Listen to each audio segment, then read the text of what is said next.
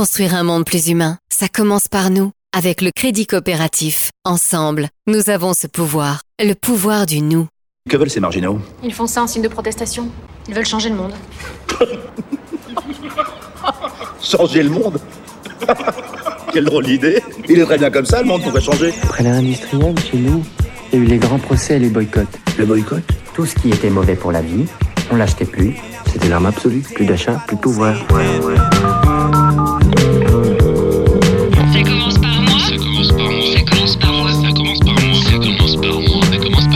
commence par moi, l'émission. Bonjour et bienvenue dans Ça commence par moi l'émission sur Rage. Moi c'est Julien, je suis très heureux d'être avec vous pendant cette prochaine demi-heure. Parce que le monde de demain c'est aujourd'hui que ça se passe, nous allons répondre ensemble aux grandes questions de notre époque pour apporter des solutions efficaces et applicables directement dans notre réalité. Ça commence par moi, c'est l'émission de la transition éco-citoyenne qui donne la parole à des acteurs du changement. Ça se passe sur la radio Rage chaque semaine et vous pourrez bien entendu nous suivre sur les réseaux sociaux et retrouver le podcast sur iTunes, Spotify et sur rage.fr fr. Aujourd'hui, nous continuons à parler d'une passion euh, française, la nourriture. Et euh, pour euh, prendre mon meilleur accent, moi je vais vous donner du croquant, du gourmand et un sacré coup de pied dans les idées reçues puisque nous allons parler des insectes comestibles. En même temps, hein, quand on voit l'immense poids de l'alimentation sur les émissions de gaz à effet de serre, il s'agit de sacrément modifier nos habitudes et c'est ce qu'on va essayer de faire. Pour creuser ces sujets, nous accueillerons Florian Nock de Jiminy's qui travaille tous les jours à faire entrer les insectes dans notre assiette. Mais avant d'accueillir notre invité, moi je voulais vous partager la bonne nouvelle de la semaine car c'est bien connu, on entend beaucoup moins la forêt qui pousse que les arbres qui tombent. Encore une bonne raison de se réjouir d'un monde qui change avec Ecosia, le moteur de recherche qui plante des arbres. Et la bonne nouvelle de la semaine, c'est roulement de tambour, et voilà, en 2018, nous sommes rentrés dans une nouvelle ère, celle de la déconsommation. En effet, la consommation des Français semble avoir changé. Ils consomment moins mais mieux, boudent les supermarchés au profit des circuits alternatifs, ils mettent plus de bio dans leur panier et les produits du quotidien seraient les plus touchés comme notamment les denrées alimentaires, la lessive ou encore les produits d'hygiène et de beauté. Leur vente en volume a diminué de 0,8% en 2018. On pourrait penser que c'est pas grand chose, mais en fait c'est une philosophie du moins mais mieux qui se met en place euh, dans le temps lentement, mais sûrement, avec une recherche de produits moins nocifs pour la santé d'abord, mais aussi une vraie envie de limiter son empreinte sur la planète en choisissant des produits plus éco-responsables. Pourvu que ça dure, comme dirait l'autre.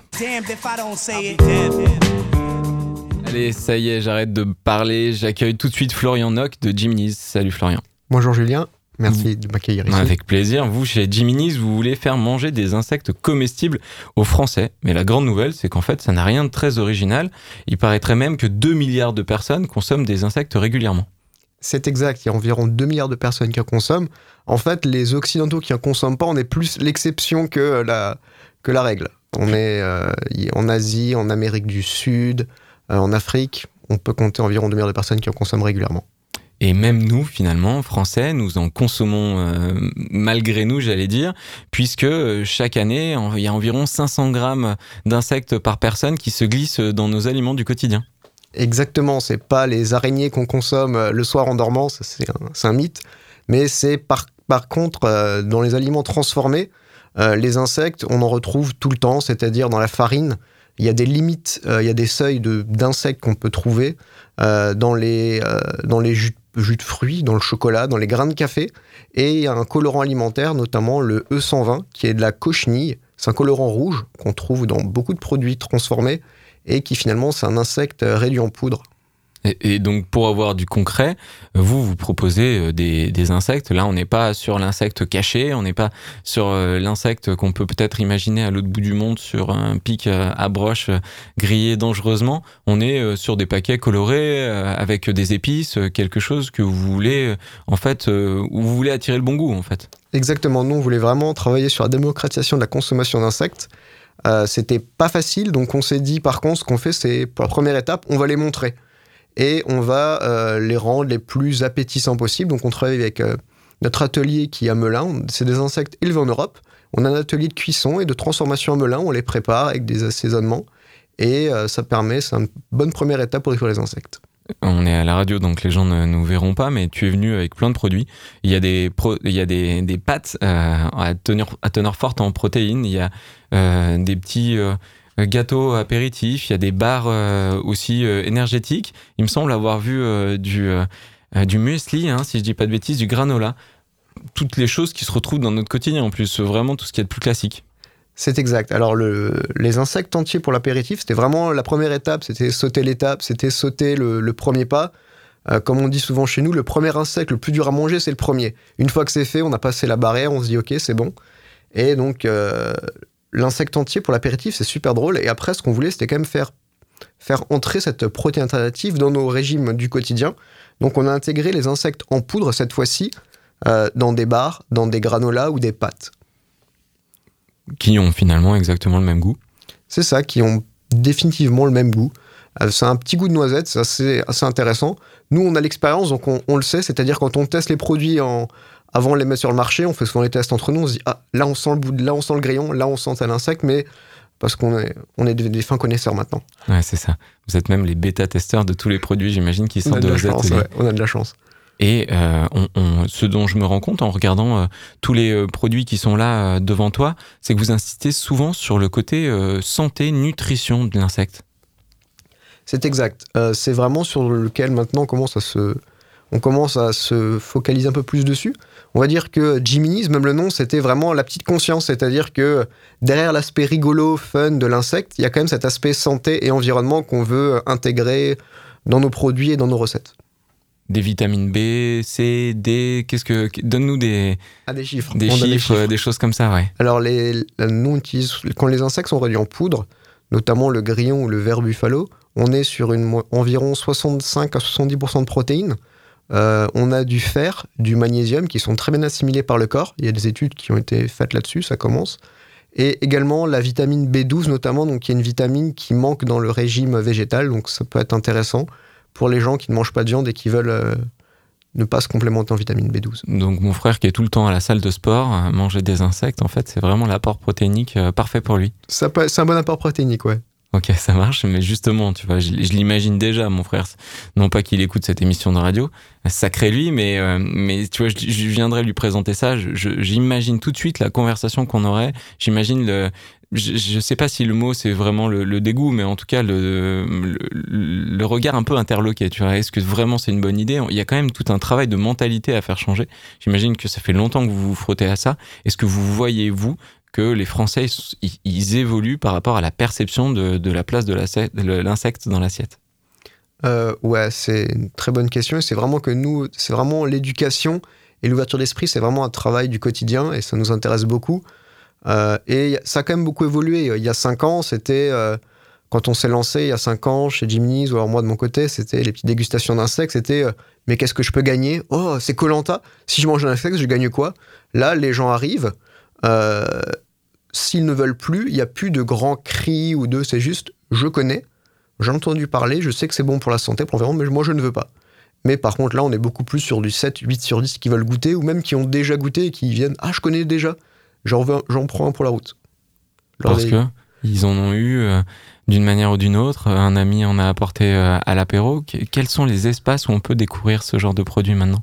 On en parle à la télé, dans des, dans des livres de recettes Comment ça marche? Alors pour l'instant, c'est vrai que c'est vraiment l'aspect euh, apéritif et convivial. Euh, c'est souvent en ce moment-là que les gens le découvrent. presque une, presque une expérience en fait. C'est ça, c'est vraiment, c'est vraiment le but pour l'instant, c'est euh, avec les insectes apéritifs, c'est vraiment rester sur de l'expérientiel. De, que ce soit une- un bon moment. L'apéritif, c'est un moment de découverte, ça permet de. On peut tenter de nouvelles choses, on est moins contraint par. euh, et puis il y a toujours le petit verre au cas où, euh, dans, le sens, dans les deux- les- le deuxième petit verre qui permet de, de faire passer si on a un petit peu peur. Le premier petit verre. Pas mal le, le jeu de mots avec les verres. On va revenir dans la deuxième partie de l'émission sur euh, l'aspect qui, moi, m'intéresse le plus, le côté environnemental de la démarche et son impact. Mais avant ça, on se fait une petite coupure musicale. Et toi, Florian, tu es venu avec une chanson bien particulière. Laquelle? Alors, euh, Midnight Old, Beds, Beds Are Burning. Pourquoi? Alors, euh, je suis né l'année où la chanson est sortie, et puis le chanteur et moi, on a la même coupe de cheveux. Et au-delà de ça, quel est le message dans la chanson? Alors, c'est une chanson qui est quand même assez engagée au niveau euh, écologique, et euh, c'est- ça m'a vraiment. C'est un message qui a presque qui a plus de 30 ans maintenant, et pourtant, c'est toujours d'actualité, et ça fait toujours plaisir à entendre. Eh ben, c'est parti. Beds are burning de Midnight Oil.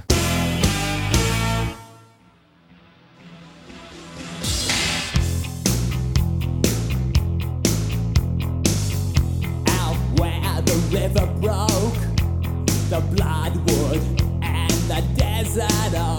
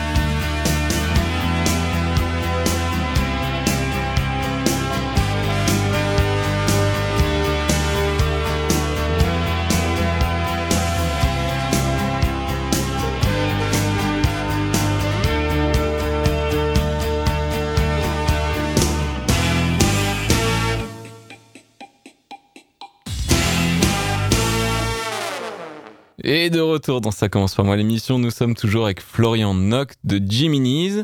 Euh, Novetic a publié récemment une infographie où sont listés les grands changements à mettre en place dans notre quotidien si on veut rester sous la barre des 2 degrés de réchauffement climatique.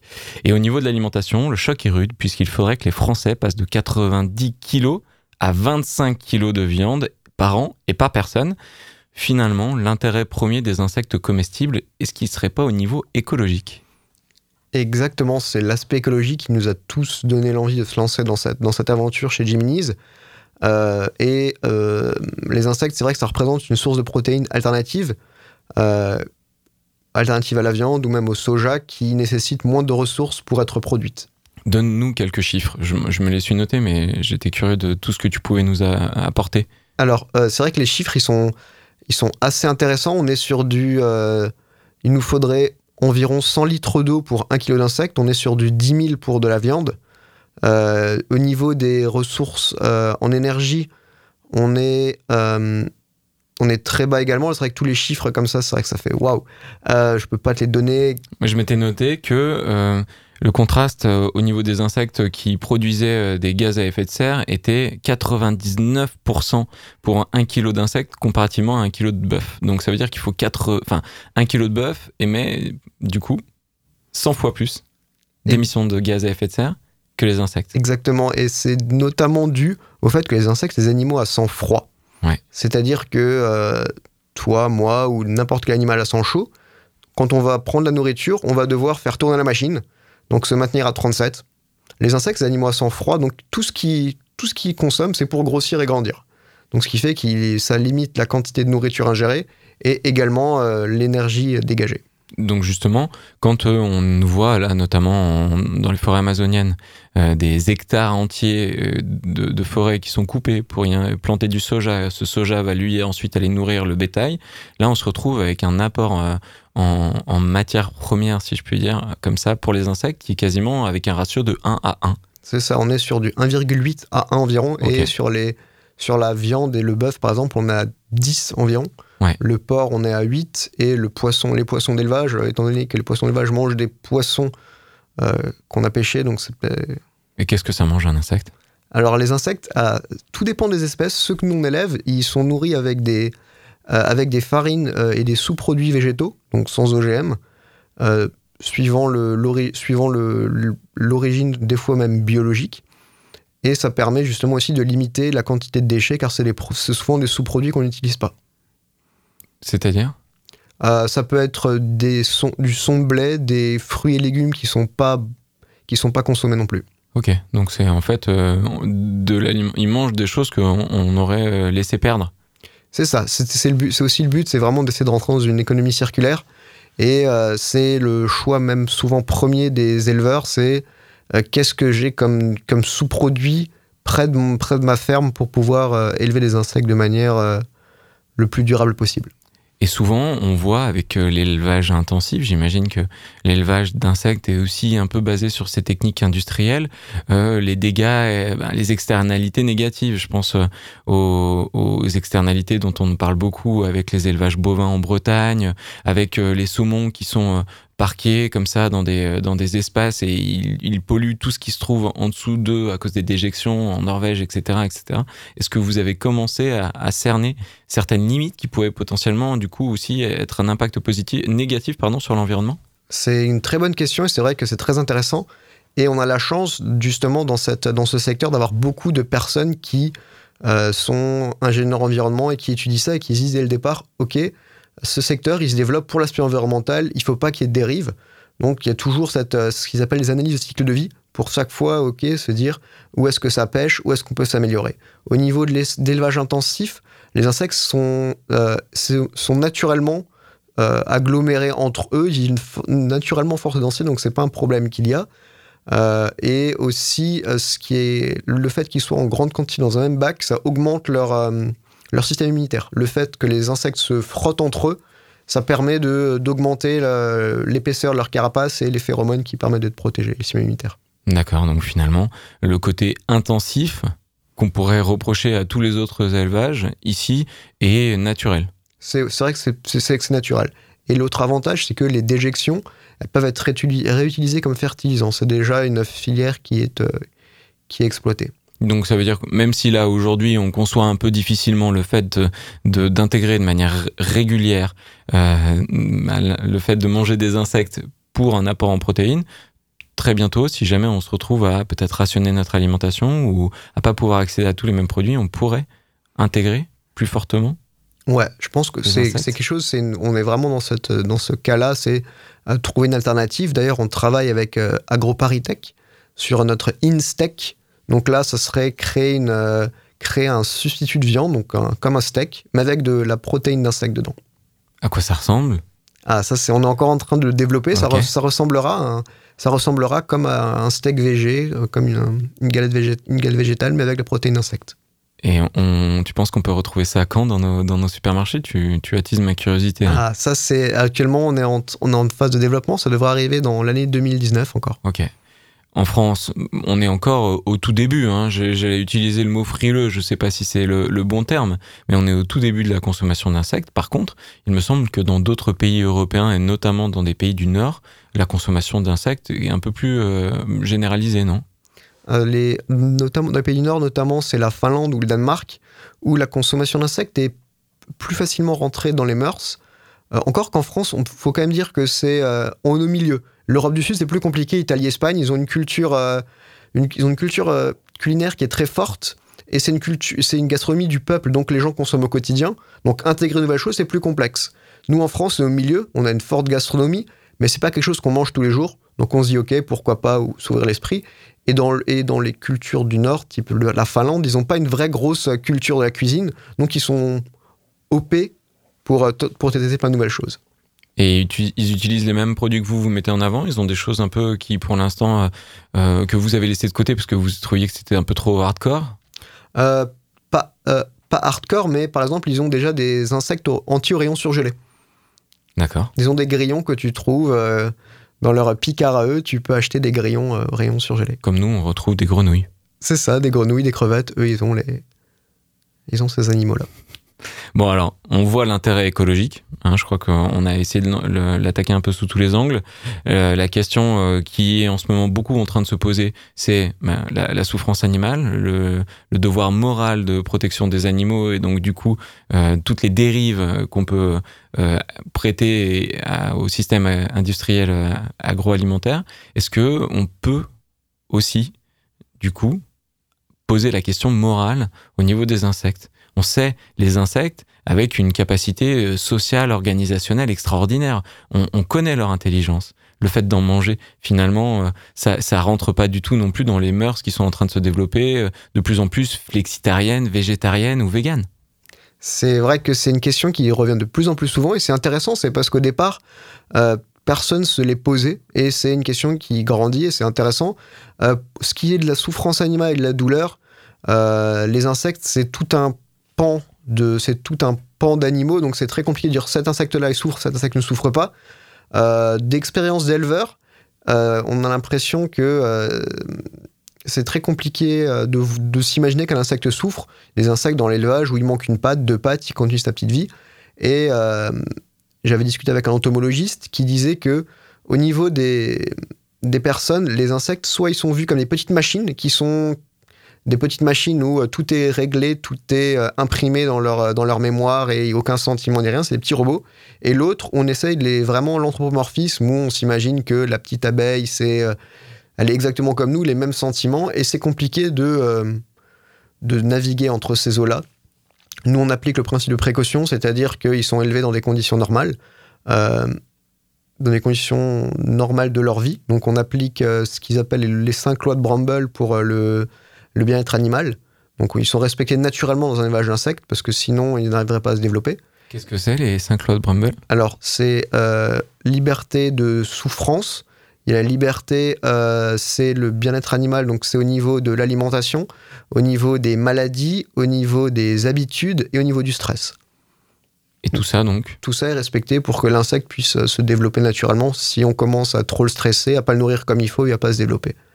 Et après, au niveau de l'abattage, euh, ils sont soit congelés, donc il y a la manière dont ils meurent naturellement, c'est pour ça qu'en hiver il n'y en a plus, ou alors euh, c'est euh, par ébouillantage. Étant donné que c'est tout petits animaux, c'est instantané, on les trempe dans de l'eau chaude et c'est la mort revient en quelques fractions, même pas fractions de seconde.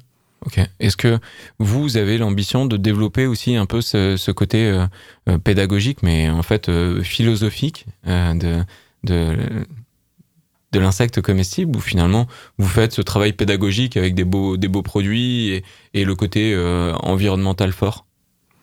C'est vrai que c'est quelque chose de très compliqué et euh, notamment, en- notamment, par exemple, moi je mange pas de viande mais je mange des insectes et c'est vrai que c'est quelque chose de, très compliqué. Moi, d'un point de vue personnel, je le fais, mais comme c'est de la philosophie au niveau d'entreprise, c'est plus compliqué. Donc moi, en tant que personne, je mange des insectes mais pas de viande. Euh, je sais qu'il y a des collègues qui mangent la viande, d'autres qui n'en mangent pas. Et euh, plus simplement, j'en ai parlé avec euh, une fille lors d'un événement euh, au Jardin des Plantes à Paris qui disait que chaque personne fait un petit peu sa liste des, animaux qu'il est prêt à manger ou qu'il n'est pas prêt à manger. Chacun met une barrière où il veut, où il ne veut pas, en fonction de, de sa conscience, de sa conscience, de fonction de l'éthique, de l'environnement, de la nutrition. Et donc vous, euh, quand il y a des salons végétariens, véganes, vous essayez de vous immiscer, vous y êtes invité, vous avez des, échanges, il y a une perméabilité avec ces milieux? Euh, c'est assez compliqué. euh, tout dépend. Moi, je sais que j'aime bien en parler, mais pour poser des questions, justement, pour mieux comprendre, euh, comprendre leur point de vue, pas forcément. Et au final, je pense qu'on est. euh, à part le fait de manger des animaux, je pense que sur la vision de l'alimentation générale, on est quand même très proche. Mais il y a toujours ce, cette partie, on mange des animaux, et la partie de l'élevage qui, eux, euh, notamment les personnes abolitionnistes, sont contre. Je disais tout à l'heure au tout début en, rigolant un peu à quand euh, des, beaux livres de recettes avec euh, des insectes à l'intérieur, à quand euh, les insectes dans des préparations à la télé. Je, je sais pas, j'imagine qu'il y a d'autres euh, pays qui ont mis en place un top chef euh, avec des recettes, des recettes à insectes. Il y, a, des choses qui se font comme ça qui pourraient arriver en France? Euh, alors, il y a un livre qui a été édité par le Nordic Food Lab, donc qui est le, un des plus grands restaurants du monde au Danemark. Et c'est tout un livre avec des, la recette, des recettes sur les insectes dans l'Europe du Nord, en Finlande. En France, je crois qu'il y a quelques petits livres aussi avec des recettes d'insectes. Donc c'est quelque chose qui petit à petit se démocratise. et qui finalement est plutôt dans la mouvance flexitarienne euh, qui donc euh, se développe assez en ce moment. Dernière question pour toi, Florian. Jiminis, vous, avez euh, bataillé pour rendre l'insecte ludique, j'ai l'impression, euh, envisageable. Quels sont les, prochaines, euh, les prochains axes de développement que vous avez pour euh, cette année et la prochaine? Alors, une fois que l'insecte, voilà, qu'il est rendu ludique et euh, sympa, là, c'est vraiment pouvoir montrer que, voilà, vraiment pouvoir diminuer, diminuer l'impact environnemental de l'alimentation. Une fois qu'on a rendu l'insecte ludique et comestible, c'est maintenant développer toute la gamme de produits qui permet de l'intégrer dans le quotidien. Est-ce qu'il y aurait d'autres choses que euh, les, les pâtes, euh, le granola? Vous avez des, des, des pistes déjà? Donc là, on travaille actuellement sur notre, euh, sur notre Instec, Ouais. qui va être un gros, gros euh, travail pour nous. Bien sûr. Et c'est déjà, C'est- déjà pas mal. C'est déjà pas mal, ouais. Ok. Je te disais dernière question, mais en fait, euh, je me, suis- noté une, une autre question. Je me disais peut-être que, et en plus j'aime bien ma blague, mais maintenant que j'ai annoncé qu'il y avait une blague, c'est beaucoup plus compliqué. C'est pas grave, j'y vais quand même. Et je disais donc, euh, Florian, euh, si les auditeurs sont piqués suite à notre conversation, parce que du coup, on dit piqué, parce que en fait, les insectes, bon bref, et j'arrête. Non, elle, est bien, elle est bien, elle est très bien. Elle est bien, Elle est très bien. J'ai vu ton regard, mon Dieu. Euh, et donc, euh, si ces auditeurs sont piqués suite à notre conversation et qu'ils devaient commencer par goûter un seul insecte, tu leur conseillerais quoi? Euh, un molitor herbes ou sésame et cumin. C'est petit, c'est un petit goût euh, croustillant d'apéritif, c'est super pour commencer. Le molitor, c'est un cricket, non? C'est une- un verre de farine, un verre de farine. c'est plus sympa. C'est plus sympa. En apéro. En apéro, ouais. Et les gens peuvent retrouver toutes ces informations sur. Jimmy's.com. Ou peut-être en boutique, il y, a des, il y a des endroits un peu en France où on peut accéder à. Euh, on- les épiceries fines Ok, ou magasins spécialisés, ok. Type, euh, type nature découverte par exemple. Type nature et découverte. Et forcément, toutes ces informations seront sur jiminis.com. Jiminis avec des J et des I et un S à la fin. Merci beaucoup, Florian, pour ta participation à l'émission et merci pour cet euh, échange euh, passionnant et original. Merci à toi.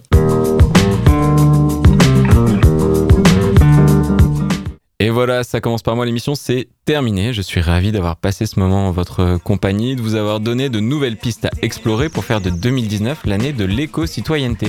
Merci à Raph aux merci à Rage pour son soutien.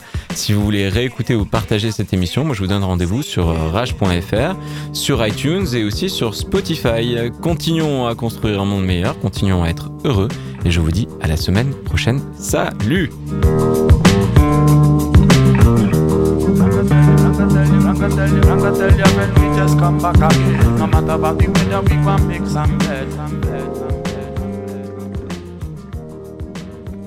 Construire un monde plus humain, ça commence par nous. Avec le crédit coopératif, ensemble, nous avons ce pouvoir, le pouvoir du nous.